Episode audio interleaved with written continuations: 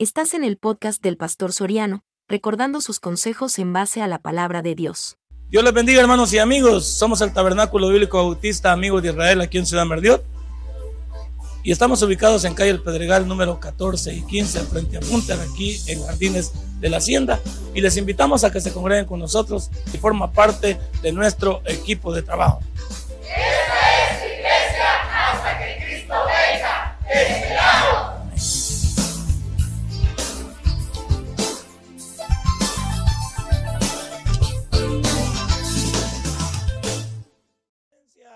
Extorsión, los problemas de salud, que no todos son iguales, en fin, ¿cuál es tu preocupación? Y vamos a ir, por favor, al libro de Colosenses, capítulo 3, versículo 15. Colosenses, capítulo 3, versículo 15.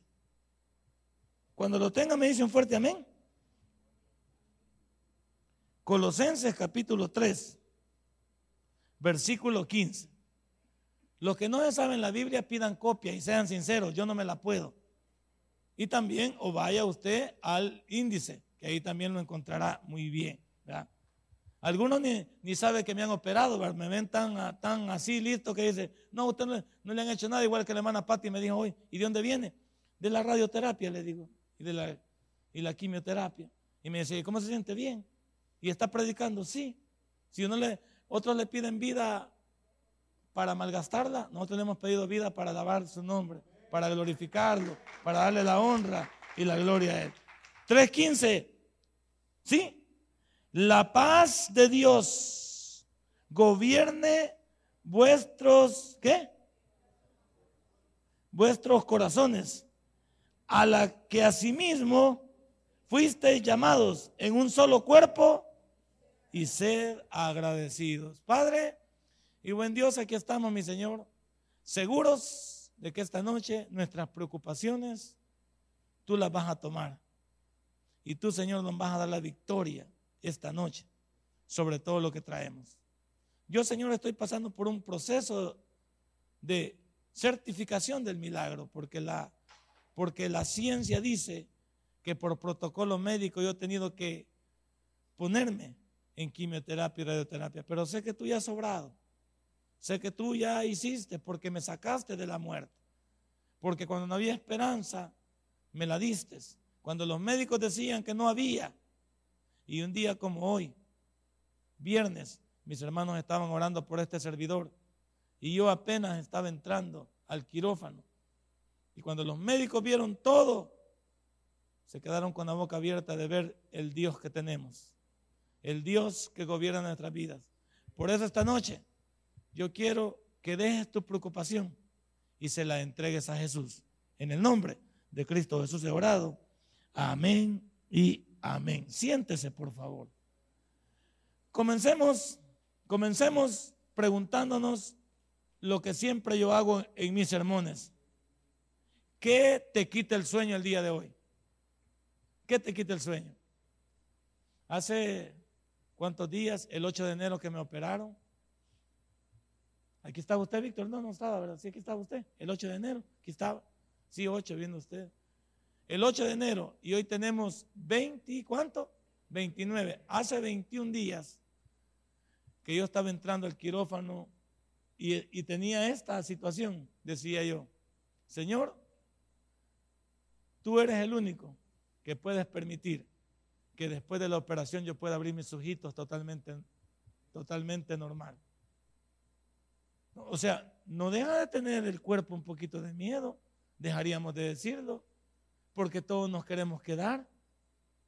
Pero yo le decía al Señor, Señor, tú eres el único que me puedes quitar, como dicen en el mundo, esta clavazón que tengo. Tú eres el único que nos puedes ayudar ante aquello que no hay esperanza. El médico había dicho, ¿sí? El médico lo dijo, no, señores, no sean ideas, lo vamos a hacer, pero Parece que vamos a quitar la mitad del tumor porque no podemos tocar la otra mitad. Y cuando abrieron la cabeza, el tumor estaba tirado. No estaba ni pegado, estaba tirado. Dios actúa de manera, de maneras locas para el mundo. Por eso nuestro Dios, como es? Es ilógico. Lo lógico era que el médico iba a cortar, según él iba a hacer, y Dios le mostró. De estos días vamos a traer las fotos para ponerlas y para que usted pueda ver toda la magnificencia de Dios. ¿Qué te quita el sueño? ¿Cuál es tu problema? ¿Crees tú que lo que tienes tú es más, es más grande que el tumor que yo tenía? Que hoy lo hablamos con la hermana Pati otra vez. Es que los médicos no me explicaban cómo andaba de pie. Me lo llevé para Italia a pasear el tumor. Me lo llevé en el avión. ¿Cuántas horas? 16 horas de venir en el avión. Y Dios no permitió nada en el avión. Anduve jugando allá basquetbol a las 12 de la noche de Italia, que eran cuánto, cuánto aquí, que eran como las 5 de la mañana de aquí. Estaba jugando yo en una cancha. Yo no, no, no aparentaba nada. No, no, no, no había nada. Vengo aquí y celebramos la noche de gala. ¿Se acuerda usted que todavía tuvimos un buen momento? Aquí está usted, Víctor Hernández. No pasaba nada. Y los médicos decían, Señor, ¿cómo es posible que usted ande de pie? ¿Cómo es posible que usted camine si este tumor está podrido y está ya sangrando? Ya tenía hemorragia interna. ¿Cómo es que no se ha desmayado? ¿Cómo es que no usted no ha perdido la movilidad en una parte de su cuerpo? ¿Cómo es que usted no ha colapsado? ¿Tú crees que lo que traes es, bueno, y te tengo noticias, yo ni lo sabía. Si no hubiera sido por el TAC, no sabíamos que teníamos. ¿Qué te quita el sueño a ti? ¿Crees que todo lo que todo lo junto que traes tú es peor que este cuadro? ¿Y por qué te traigo este sermón? Porque quiero estimular tu fe. Porque quiero que entiendas que cuando Dios tiene la última palabra, Él va a actuar en ti como actúa en mí. Dale un fuerte aplauso a nuestro Dios. ¿Qué te quita el sueño? Pero yo quiero esta noche que no venga solo como una emoción. No venga nada como, como algo de que, que quieres sentirlo hoy. Pero no se trata de hoy, que se quede en ti. Se trata de que lo vivas, que participes. Porque cuando llegan problemas como estos, ahí vas a saber en quién has creído. Cuando llegan dificultades como las que pasó tu servidor, vamos a saber en quién has creído. Porque no es fácil recibir una noticia en 24 horas. Señor, se va a morir. Señor, no hay plan A, no hay plan B, no hay plan C. No hay. Y a mi mujer, platicaban con mi mujer de escondidas como para no decirme nada a mí. A mi mujer le decían, dele calidad de vida al, fulano, porque darle calidad de vida es denle en agüita así para que se vaya muriendo despacito. Denle agüita de aguacate para que, para que se vaya petateando, para que no sienta mucho. Cuando le dicen así a tu familia, cuando a tu familia le dicen esas cosas, hey, yo, yo, yo admiro a mi familia cómo lo manejó, porque nunca me mostraron ansiedad. Fíjate, mi familia nunca me mostró ansiedad. Se me olvidó, ¿cómo es Dios? Se me olvidó que mi mujer había trabajado en neurocirugía. Se me olvidó eso y ella podía leer los famosos esos, esos tac y esas resonancias, pero no me decía nada. Entonces el médico hablaba con ella como para cuchiciarse y decir, no pongamos a este pobre cliente en aviso, que se palme sin saber qué le pasó. ¿Crees que tu preocupación es más grande que esa?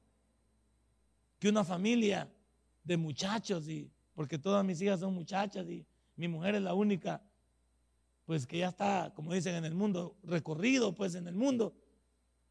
Y el primer día que fueron a traer el TAC para demostrarte si tu problema es más grande, el primer día que fueron a traer la, respuesta del TAC, mi esposa le tuvo que decir a mi hijo de 16 años, 17 años, tu papá se puede morir en las próximas horas.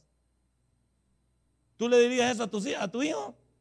Te montas al carro, ya viste el TAC, y viste que tu esposo, en el caso de mi, esposa, vio que su marido estaba para morirse y le dice al niño, tienes que ser valiente, Tienes que comportarte como hombrecito. Tu papá se puede morir en las próximas horas. Eso es más grande que lo que tú traes esta noche. Eso es más grande que tu problema. Una de las cosas que me encantaría ver a, mí es que tú entiendas que problemas siempre van a haber, ¿o no? Problemas siempre van a haber. Enfermedades siempre van a haber. Complicaciones siempre van a haber. La pregunta del millón es, ¿a quién iremos? ¿En quién confiamos? Y me encanta también por mi hijo que lo manejó muy bien también. Porque un muchacho de 17 años que no se atreva a decirle a su papá algo, ¿va? porque lo primero que a uno es le pica la lengua por decirle a alguien, papi, lo, siento, estás mal. Papá, yo no sé que no me he portado tal vez como hijo. ¿Qué cosas? ¿Qué cosa es más grande que eso? ¿Qué cosa es más grande que un día antes de la operación me siente con toda mi familia y le diga, si Dios no me permite levantarme, ¿qué van a hacer ustedes? ¿Qué van a hacer Moisés? ¿Qué va a hacer Stephanie? ¿Qué va a hacer Nancy? ¿Qué vas a hacer tú como, como mi esposa? Te dejo en todo, en toda la autoridad de que hagas tu vida lo que quieras con ella. No te preocupes por mí. Aquí están las cosas, aquí están estas cuentas, aquí están estas cosas. Si Dios no me permite levantarme mañana, tú quedas informada de lo que vas a hacer con estos muchachos. ¿Ese es más grande que tu problema? ¿Ese es más grande que tu enfermedad? ¿Ese es más grande que tu dificultad esta noche? Y no te lo estoy diciendo solamente para motivar tu fe, porque algunos siempre andamos esperando que pasen otros, pero no pasen mí. Los milagros son tuyos si tú los quieres. Porque el Dios de ayer es el mismo Dios de hoy también en esta hora. Porque Él no ha cambiado. ¿Quiénes hemos cambiado? Los seres humanos. Dios es el mismo de ayer y de hoy. Dice que todo va a pasar, pero su palabra, esa no pasará. Usted en esta noche que ha venido a escuchar este sermón, usted en esta noche que ha venido con su problema, o tal vez usted no tenga nada, pero no crea que no le pueda pasar. Si yo era, yo era una persona totalmente sana, nadie podía creer que yo estaba enfermo de un tumor. Nadie. A nadie se le podía haber ocurrido. Hicieron todos los exámenes médicos posibles y yo lanzaba a ser una persona totalmente sana. Si no hubieran tenido la resonancia o el TAC, no sabían que yo tenía un tumor cruzado. Por eso es que mi ojo derecho tenía problemas, tenía dificultades a la hora de ver. Y, al, y al tocar el nervio óptico me generaba un dolor que me causaba migraña, que llegamos al término de usar morfina y ya no pegaba. Y cuando tú usas morfina y ya no pega, significa que tu cuerpo ya no tolera nada. ¿Cuál es tu preocupación en esta noche?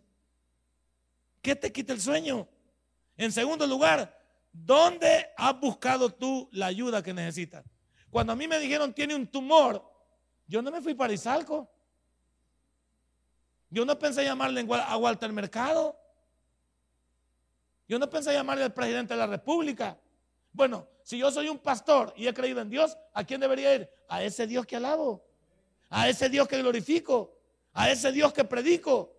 Y cuando tú estás a un paso de muerte y te dicen que estas cosas están pasando en ti, es cuando tú puedes doblar tus rodillas y platicar con Dios.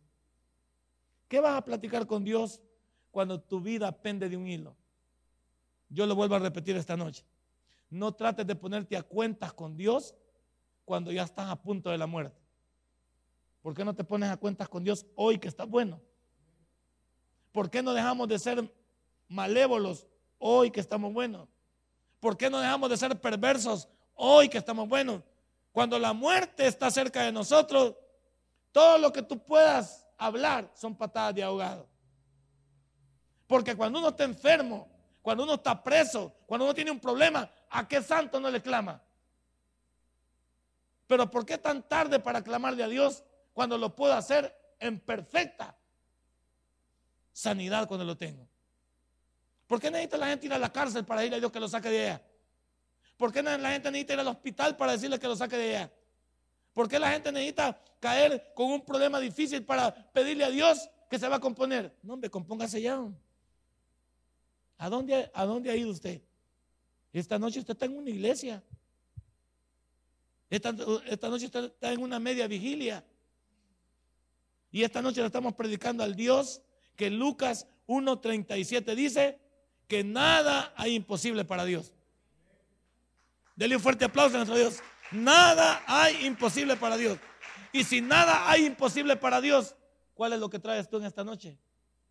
Si la Biblia te dice que estamos del lado del Dios de lo imposible, entonces todo lo posible tuyo, déjalo a un lado.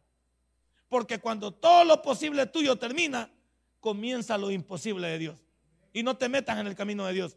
Así me pasó a mí. ¿Qué podía hacer ya? Cuando el médico me dice, mire señor, un día antes me sentó y me dice, mañana lo vamos a operar a las 6 de la tarde.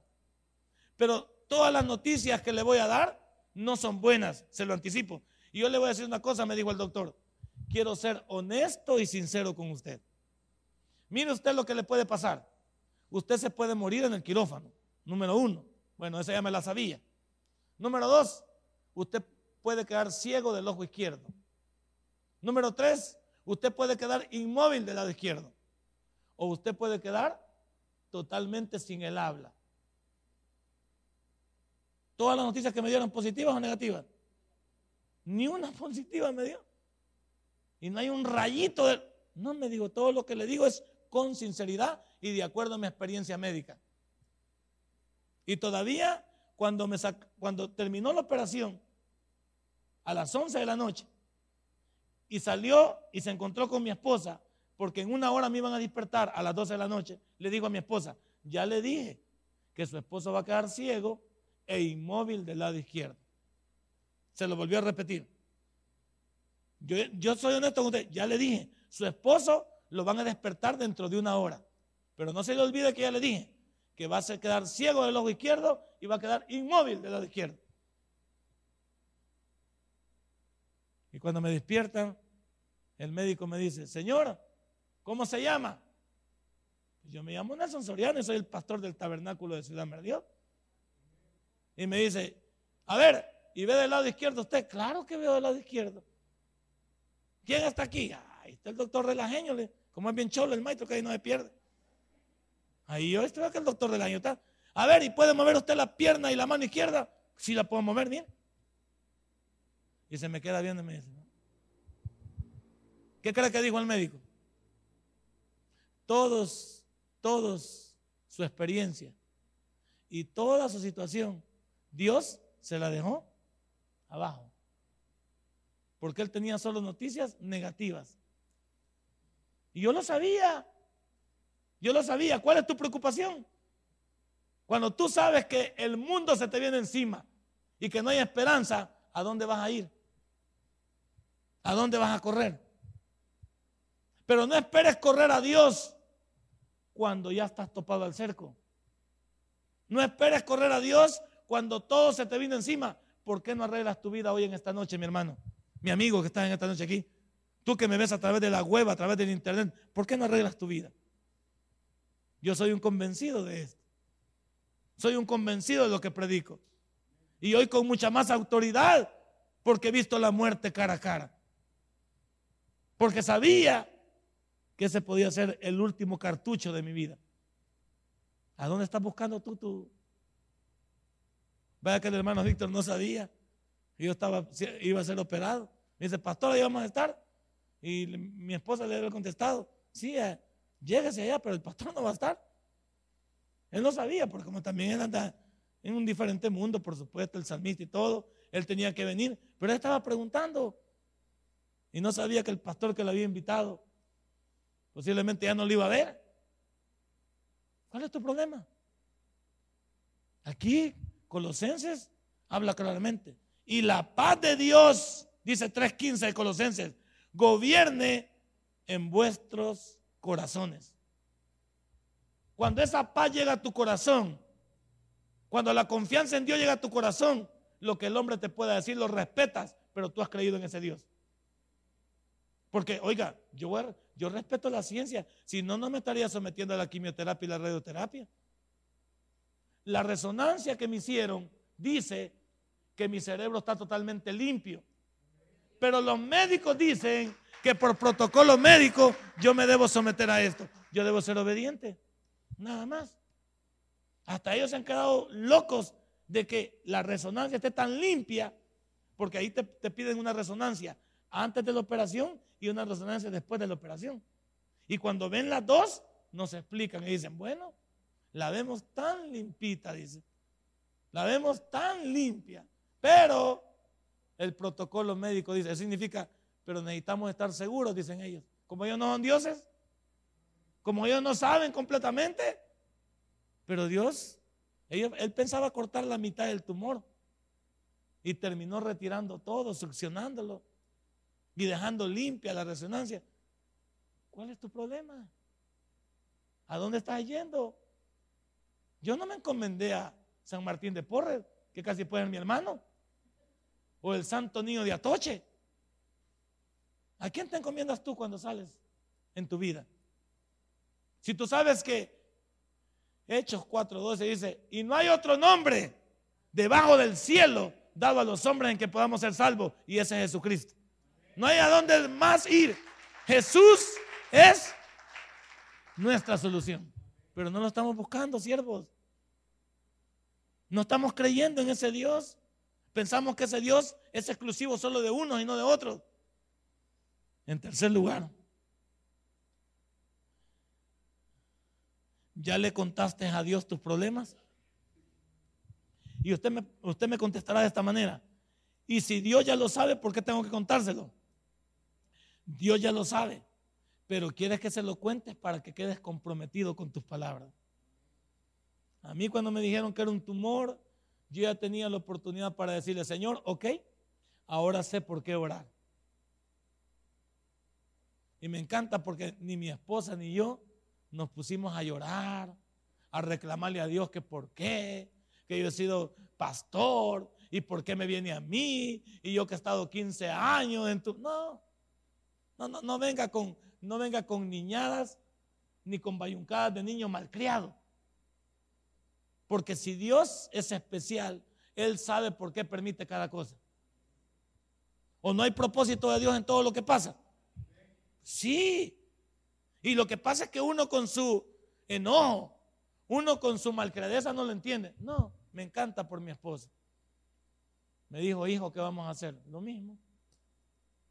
Vamos a encomendarnos a Dios. Y yo te pido que seas valiente vos para lo que vamos a hacer. Y yo voy a poner mi parte. Yo sé que no es fácil para ti saber que tu esposo se puede morir en las próximas 24 horas. Cuando mi hija le pregunta al doctor y le dice, doctor, mi papá se va a morir. Y el doctor le tiene que decir, pues la mera verdad no sé. Pero ustedes dicen que son hermanos, pregúntele a Dios. Mejor el doctor, ¿ve? Ustedes dicen que son hermanos. Yo, en mi experiencia, ya dije lo que tenían que decir. Ahorita no sé. Pero si ustedes han creído en ese Dios, vayan donde Él. Porque yo ya no tengo para dónde ir. Yo ya les dije todo lo que les tengo que decir. ¿Y cuál fue la última palabra que el doctor me dijo cuando me dio el alta? Le digo, doctor, muchas gracias porque se dejó usar por Dios para convertir esto en un milagro. Y el doctor me dice, como ellos son muy un poco egocéntricos y todavía no le dan chance, me dijo estas palabras.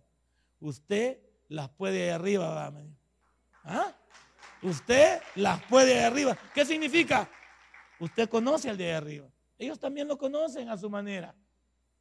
Él también se ha quedado con la boca abierta. Prueba de ello, fíjate, este mismo doctor, que esos doctores no son fáciles de convencer.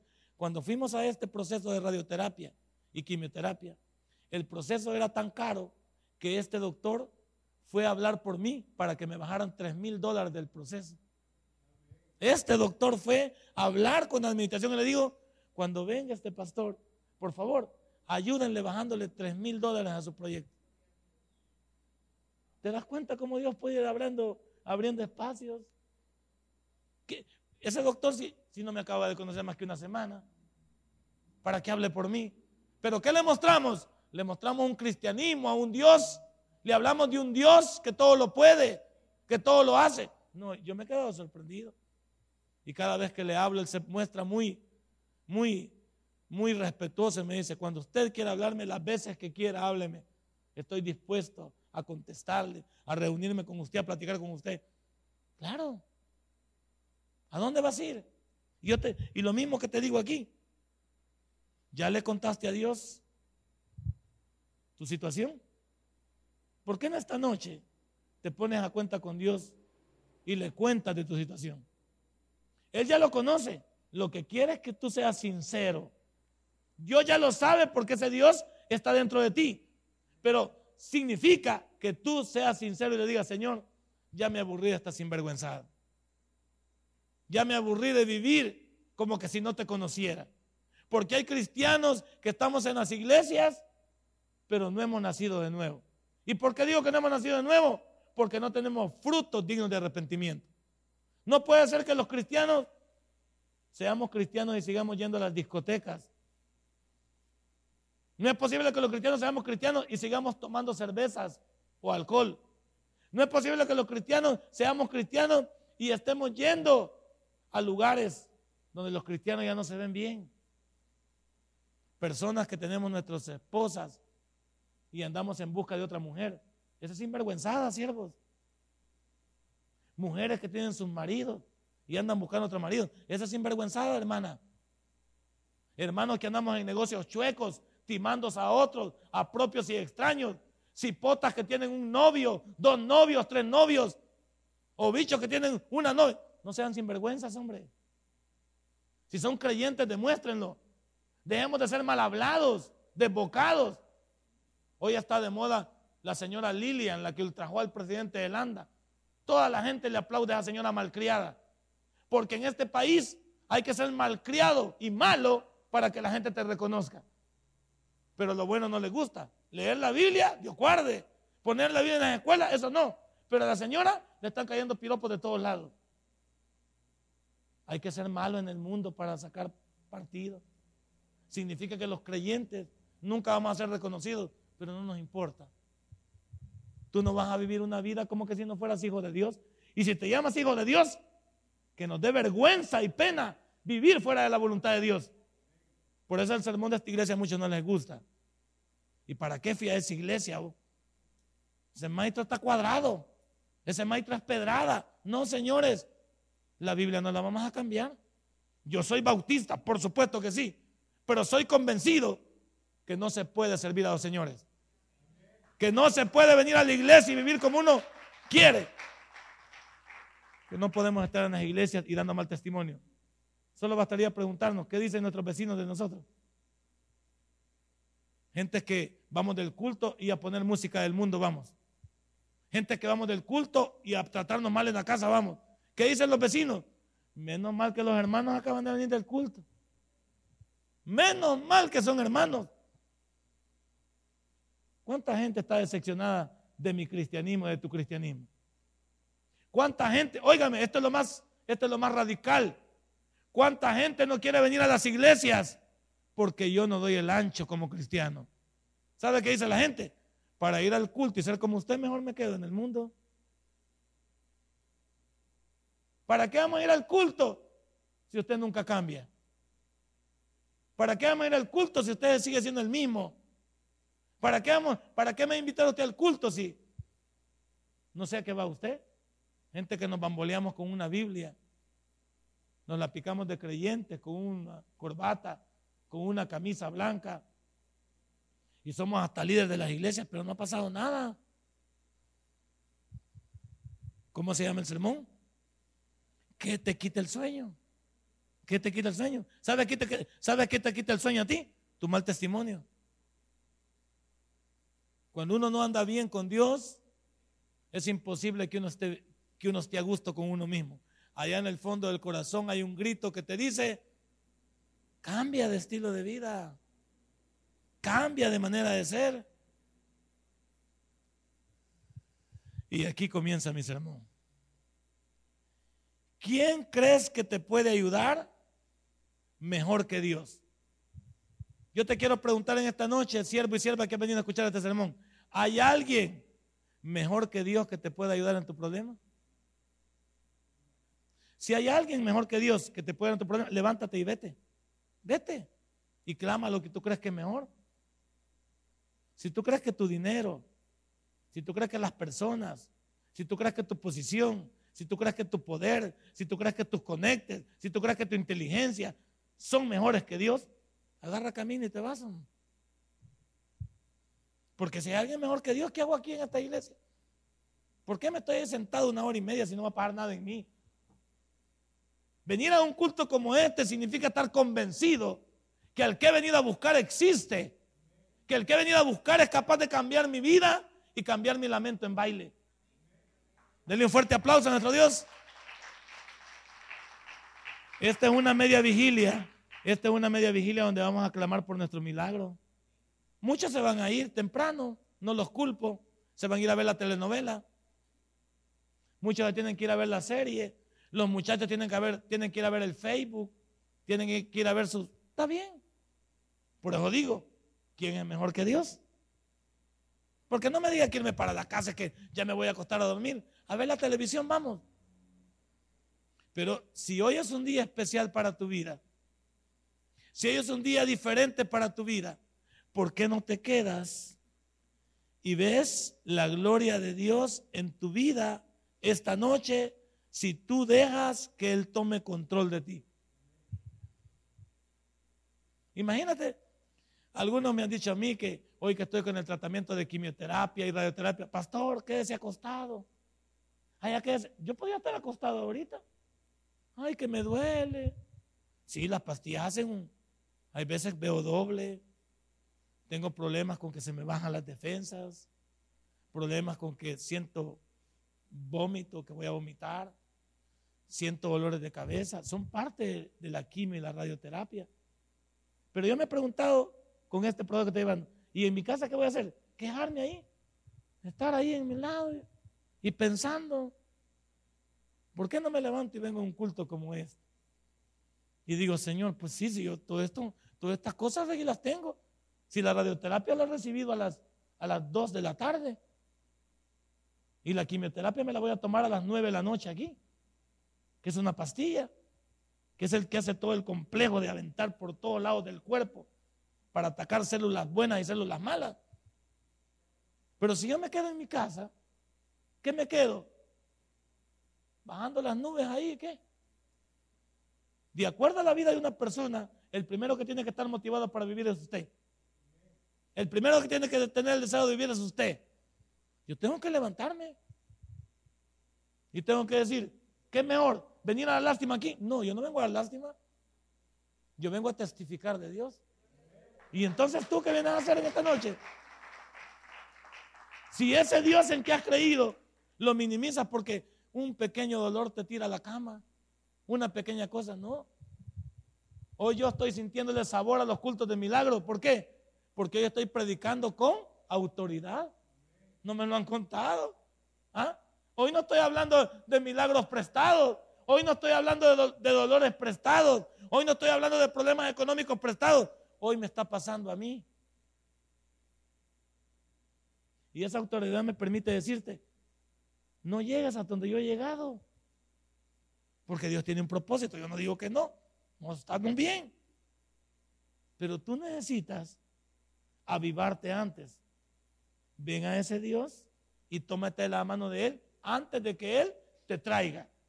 Una cosa es que tú vengas y otra cosa es que Él te traiga. ¿Te acuerdas, mamá, cuando iba? Mamá nos decía, venga a tal hora. Pero si yo lo voy a traer, no es cierto que todo el camino nos venía dando. Pero mi, mamá, hablando de mi abuela, usaba un, una varita de guayabo. Y la varita medía como de aquí a allá. Imagina qué alcance tenía. Y era de esas varitas, pues sí, así la varita, todo pero tenía un poder esa varita, que a mí me llevaba currucado jugando naipe y no me avisaba. Lo único que yo sabía que mi abuelita estaba ahí era porque cuando estábamos todos agachados, todos los, mis compañeros cuando veían a la señora, solo yo me quedaba acurrucado, ya sabía que mi abuelita estaba atrás. Y ya sabía que ella no me iba a decir nada. El primero era en la espalda. Híjole, cuando, cuando estaba bailando mambo así que iba para atrás, me daba el otro en, las patas. Y cuando me levantaba y trataba de salir en guinda, salía la viejita, pero como que era el zorro. Hasta que llegaba a la casa. ¿Y qué me decía mi abuelita? Le dije, si yo lo voy a traer, estas son las consecuencias. Y no terminaba todo ahí. Regaba maicillo, me ponía de rodillas, teníamos una banca toda fea, me la ponía arriba y dije yo, eso es todo, cuatro ladrillos arriba. Y cada vez que yo me acurrucaba, ahí estaba con la varita para pegarme en la espalda. Y esto pasaba, cuando mi abuelita me iba a traer, este castigo pasaba como unas cuatro horas. Vaya que pasaba gente y le decía, señora, no agarre al muchacho, ustedes no sean metidos, les decía. Vayan a tratar con su familia, este es mi hijo. Y no quiere que los tatasea, ustedes también desaparezcan. No, mi abuela era especial, pero me decía, no vaya a ir yo a traerlo porque le va a costar. Le digo que a tal hora lo estoy esperando. ¿Qué prefieres? ¿Que Dios te vaya a traer o vas a venir tú? Si Dios te va a traer, son 10 puntos aparte. 10 puntos. Yo por eso en mi cuerpo tengo un montón de señales. Son, todos esos, son todos esos chiribiscazos que le pegaron a uno. Pues. Son todas esas, pero ni aún así uno logra hacer la mitad de gente. Pues. Ahora, ¿qué esperas tú? ¿Que Dios haga lo mismo contigo? No, hombre. Vente. En segundo lugar, no solo quién crees que te puede ayudar mejor que tu Dios, sino, por favor, deja que Dios gobierne tu corazón. Porque cuando Dios atrapa tu corazón, atrapa todas tus emociones y toda tu vida. Veámoslo del lado, del lado humano. Cuando usted anda enamorando a una bicha, ¿qué le dice? Yo te quiero con todo mi corazón. Como que la bicha anduviera toda enjabonada de adentro y anduviera toda llena de sangre. Usted involucra el corazón cuando habla a alguien de, de sus sentimientos. Yo te amo con todo mi corazón. Yo te quiero con todo mi corazón. Significa yo te quiero con todo lo que yo soy. Si somos capaces de decírselo a una persona normal, a la que nunca le cumplimos, porque así como le digo te amo, le digo te odio, porque aquí así como le digo te quiero, le digo vaca fea o lo que sea. Imagínate con Dios. Imagínate cuando Dios gana tu corazón. Cuando Dios gana nuestro corazón, significa que Él es el dueño de mi vida pero hay algunos que no se ve por ningún lado. volvamos al lado otra vez humano para que lo podamos entender. Cuando uno anda con una cipota y esa cipota le gusta a uno, hablo de los novios, porque ya los casados ya no nos acordamos de eso, ya nos pasó la fiebre.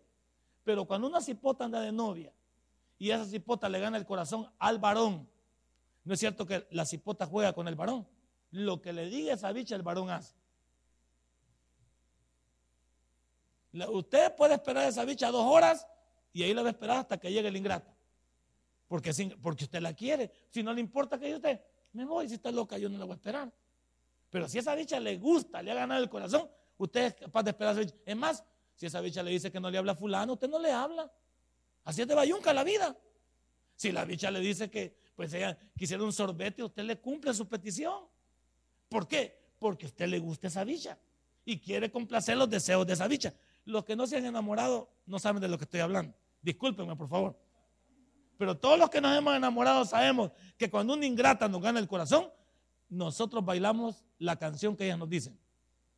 Hasta que la atrapamos, por supuesto, y va a bailar todo lo que nosotros digamos. Pero mientras, para el, al comienzo así es.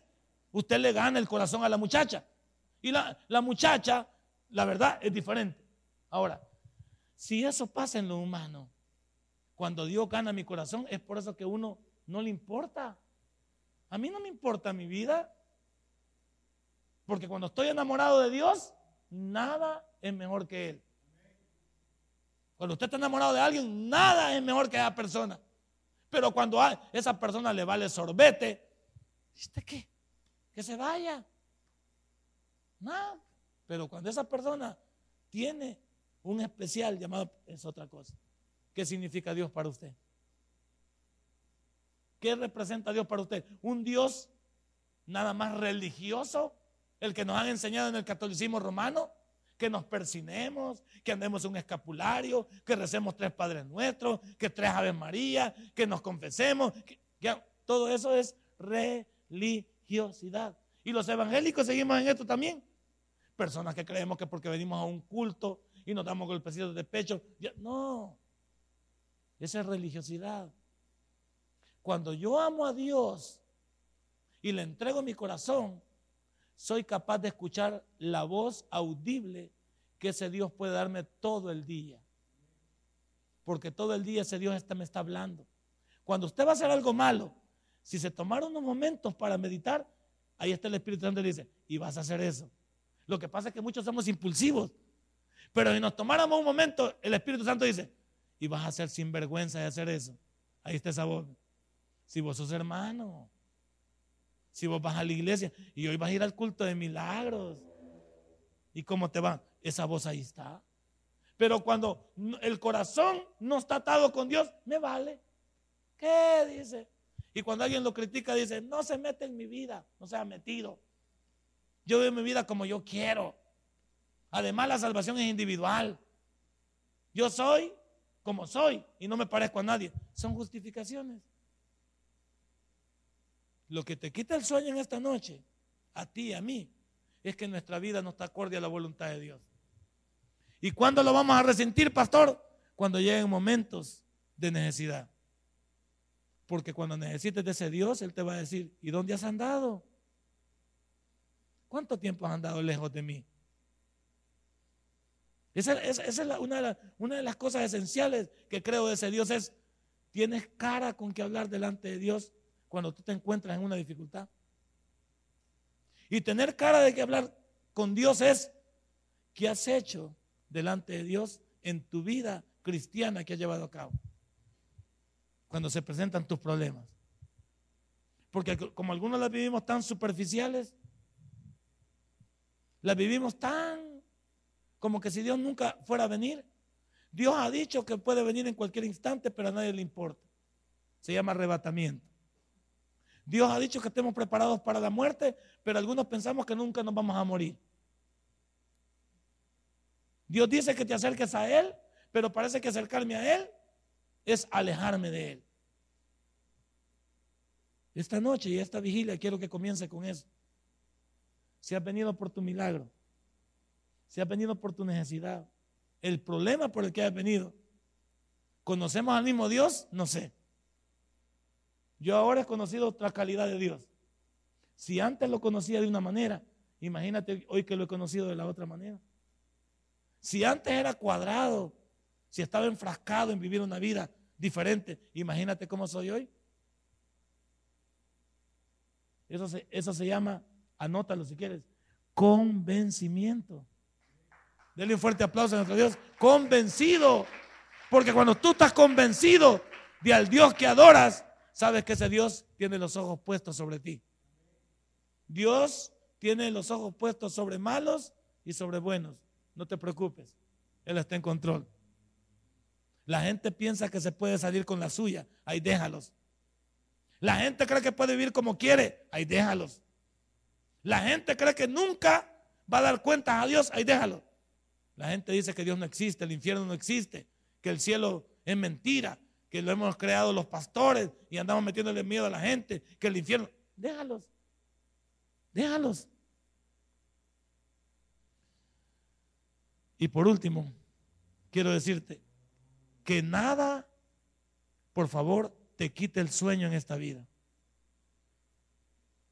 Yo quiero que ni aún lo más complicado cuando tú te encuentres en una encrucijada, ve a ese Dios en el que has creído. Cuando tú te encuentres en el problema más difícil, humanamente hablando, solamente relaciona al Dios que vienes a adorar y que conoces a través de la Biblia. Cuando tú te encuentres en el problema más grave, es la hora de levantar tu bandera de cristiano y ver en quién has creído. Porque que van a llegar problemas problemas difíciles van a llegar. Que van a venir dificultades en tu vida y en la mía. Este no es el único problema que Nelson Soriano va a pasar. Te tengo noticias. Este no es el único problema que voy a pasar. pueden venir otros. Y yo tendría que seguir demostrando en quién he creído. Pueden venir, no te preocupes. Eso, se llama saber que la vida es así. Hoy en tantas complicaciones, hablaba con hermana Patti, hoy como a las 2 de la tarde que fui al tabernáculo y me decía estas palabras. No lo vas a creer, Soriano, me dice. Un día de esto fui a la casa a visitar a mi mamá y la hallé tirada con derrame cerebral. Y la señora, la mamá de ella, Marta, había perdido la movilidad de aquí para arriba. O sea, no se podía mover. Y había quedado tirada en la sala. La va levantando la hermana Patti y se la lleva para el hospital. Y lograron recuperarla a ella. Y me dice, no sabes lo que es en instantes como es, cuando ves a la persona que te dio la vida después de Dios tirada y saber si se ha muerto o todavía está con vida. Y comenzar a clamar a ese Dios en el que tú y yo predicamos, me dice. Porque cuando nosotros predicamos arriba del púlpito, me dice Patti, no es lo mismo que el que tiene los problemas allá abajo. Es muy fácil decirle a usted, no se preocupe, Dios la va a sanar. Pero ¿lo cree usted que Dios la va a sanar? Puede ser que ni el predicador lo crea. Porque yo hago mi gran alaraca, ya le he dicho yo, Padre eterno, sana esta sierva. Esos son también son exhibicionismo. Son hay veces loretadas que le pasan a uno. Pero ¿quién crees que es el primero que debe pensar si lo que está clamando va a pasar? El que está metido en el rollo. El que está metido en el rollo. Que nada te quite el sueño. Mana Pati me dice, no, imagínate mi mamá, me y luego lo de mi papá. Todavía están luchando con sus dificultades. Me dice, no, me dice, no, yo te entiendo, después de esto te entiendo mejor de lo que está pasando. Sí, sí. Pero ¿por qué entender a Dios hasta aquí? ¿Por qué no antes del tumor? Sino que hasta después del tumor. ¿Lo digo? A mí no me avergüenza decirlo. Yo sé quién soy. Pero no es lo mismo antes del tumor que después del tumor. A ver, y todavía después del tumor puedo quedar bailando en una pierna. Digo, me, he salido con la mía. Después de las quimioterapias y las radioterapias quedamos bien. Y venga mundo otra vez. Y venga otra vez desmadre. Puede ser. Porque algunos somos tan mal agradecidos. ¿O no lo dice la Biblia ahí en el capítulo 3, versículo 15 al final? ¿Ya lo leíste? Y dice, a la que asimismo fuiste, ¿qué? Llamados en un solo ser, ¿qué dice? ¿A cuánto nos falta eso? Ahora te voy a decir una cosa, y también el pastor lo ha enseñado, y muchos predicadores lo dicen, al que más se le ha perdonado, más agradecido está. Al que no se le ha perdonado nada, pues ¿qué puede sentir? ¿Cuánto Dios ha hecho por usted? Será lo que usted tiene en agrado para Dios. Imagínate. ¿Por qué? Otra de las preguntas que uno se hace cuando está enfermo es, ¿por qué a mí? ¿Ya te has hecho la pregunta tú? Es una pregunta, me parece hasta de reto a Dios. ¿Por qué a mí? Y Dios te pregunta, ¿y? Porque Dios no, no tiene que recibir órdenes de nadie. Siempre andamos preguntando, Señor, ¿y por qué mi hijo? Señor, ¿y por qué mi esposo? Y el Señor te pregunta, ¿y? Tú no tienes nada que reclamarme a mí. Es más, yo le preguntaba a mi esposa, mira, tú que sabes de estas carajadas de los tumores, ¿y de qué proviene un tumor? no hay una lógica de lo que ven un tumor. El tumor puede aparecer en diferentes partes del cuerpo y no hay, no hay algo que diga de esto padece el tumor. Y llegamos al punto ni siquiera de prevenirlo, pues. Porque a mí, si no me hubiera dado los vómitos y, y la jaqueca, no hubiera sabido que tenía un tumor. Me hubiera podido ver muerto y hubiera aparecido como una persona que tiene un derrame cerebral. Y nunca hubieran sabido que tenía un tumor. El punto aquí es que digo, ¿y de qué salen los tumores? No hay. Un tumor puede, y el mío fue drástico, creció, se desarrolló en tres meses. O sea, fue de crecimiento acelerado. Que en tres meses el tumor se convierta en un, en un bombillo de luz grande y te atraviesa los dos parietales. Está duro. Y que el médico me diga en tres meses, entonces significa que ni yo sentía que estaba pasando.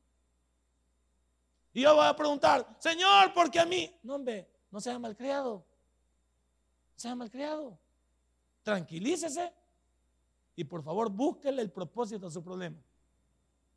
Yo se lo digo en esta noche. Tranquilícese porque con enojarnos hacemos algo. Con reclamarle a Dios hacemos algo. Con que estoy enojado con Dios hacemos algo. No, no logro nada. Lo mejor es hacerme blandito y decir, bueno Señor, lo primero que hay que hacer es revisarse, ¿va? ¿Cómo estoy, pues? Espiritualmente hablando. Es lo primero que debe venir. Como cristiano, ¿quién soy yo? Porque después tengo que hablar con Dios por mi milagro. ¿Cómo estás en esta noche tú? ¿Cuántos esta semana le hemos pasado alejados de Dios? Viviendo como que si no conociéramos a Dios. Teniendo nuestra manera de tratar a las personas como que si no conociéramos a Dios. Vivimos como que si el mundo nos perteneciera. Vivimos como que si Dios no existiera. Vivimos como que si la religión solamente es eso, el conjunto de reglas que el hombre ha levantado para acercarse a Dios. Punto. No, hombre. Nuestro Dios no es una religión, es una relación entre sus hijos y el Creador. Denle un fuerte aplauso a nuestro Dios. Eso es. Esta noche el llamado de atención ha sido que te quite el sueño. Hace 21 días a mí me quitaba el sueño que no sé si me iba a levantar, que no sé si iba a ser posible que abriera mis ojos una vez más. Y cuando iba para el quirófano y me estaban hablando, esa era la posición. Señor, antes de que me durmieran, ¿vas a permitir que vuelva a nacer? ¿Que vuelva a tener una oportunidad? Te lo pregunto a ti en esta noche también. Es válido. Es válido. Pues no tienes que llegar a la posición en que yo llegué. Esta noche puedes, por favor, hablar con tu creador, con tu salvador y explicarle tu situación. Porque sabes que todo aquel que viene a Él, Él no le echa fuera. Dele un fuerte aplauso a nuestro Dios. Padre. Si este mensaje ha impactado tu vida, puedes visitarnos y también puedes buscarnos en Facebook como Tabernáculo Ciudad Merriot. Sigue con nosotros con el siguiente podcast.